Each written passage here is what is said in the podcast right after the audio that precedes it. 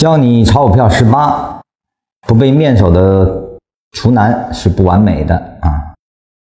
禅中说禅的走势中枢，某级别走势类型中被至少三个连续次级别走势所重叠的部分，具体的计算以前三个连续次级别的重叠为准。严格的公式可以这样表达：次级别的连续三个走势类型 A、B、C 分别的高低点是 A 一、A 二、B 一、B 二、C 一、C 二。所有的 A 一、B 一、C 一都是代表的是这三段的最高点，A 二、B 二、C 二实际上对应的这三段的最低点啊。由此呢，就能得出中枢的区间是 max A 二、B 二、C 二。啊，和 min a 一 b 一 c 一啊，那什么意思呢？就是说中枢的区间是取三段重叠中的高中取低，低中取高。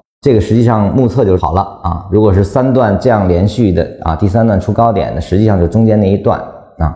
注意，次级别的前三个走势类型都是完成的，才构成该级别的缠中说禅走势中枢啊。就是说，这三段重叠部分必须出现第四段啊，我们才能知道这个是完成部分才可以啊。但这个在后面推演中呢，还会有比较详尽的表达啊。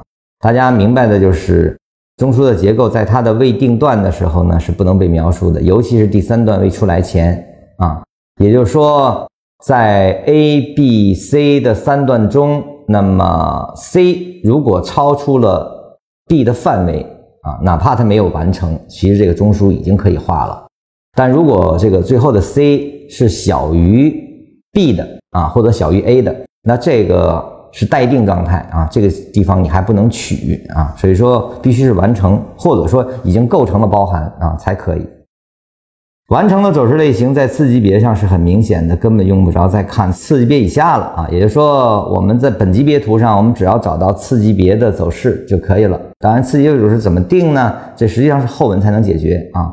我们现在你能理解，就是比较明显的三段重叠，取它的高中低和低中高来构筑啊，这就是我们称之为中枢区间啊。